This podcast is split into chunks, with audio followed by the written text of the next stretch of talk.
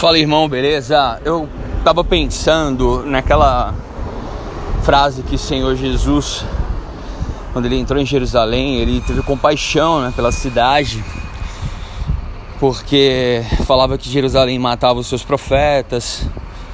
E aí ele fala como eu quis, né, te abrigar debaixo das minhas asas, como uma galinha faz com seus seus pintinhos. E isso me chamou a atenção porque é, é esse desprezo, essa, essa negligência que as, as pessoas têm em relação ao Evangelho, sabe? As boas novas. Vivem aqui nessa vida como se fosse viver para sempre, né?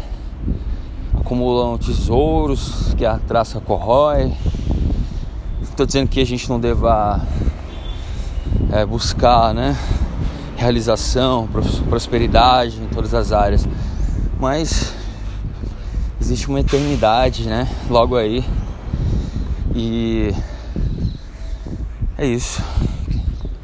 Isso eu pensei e fiquei, caramba, mano que pode, né? As pessoas deliberadamente desprezam assim é, o evangelho, né?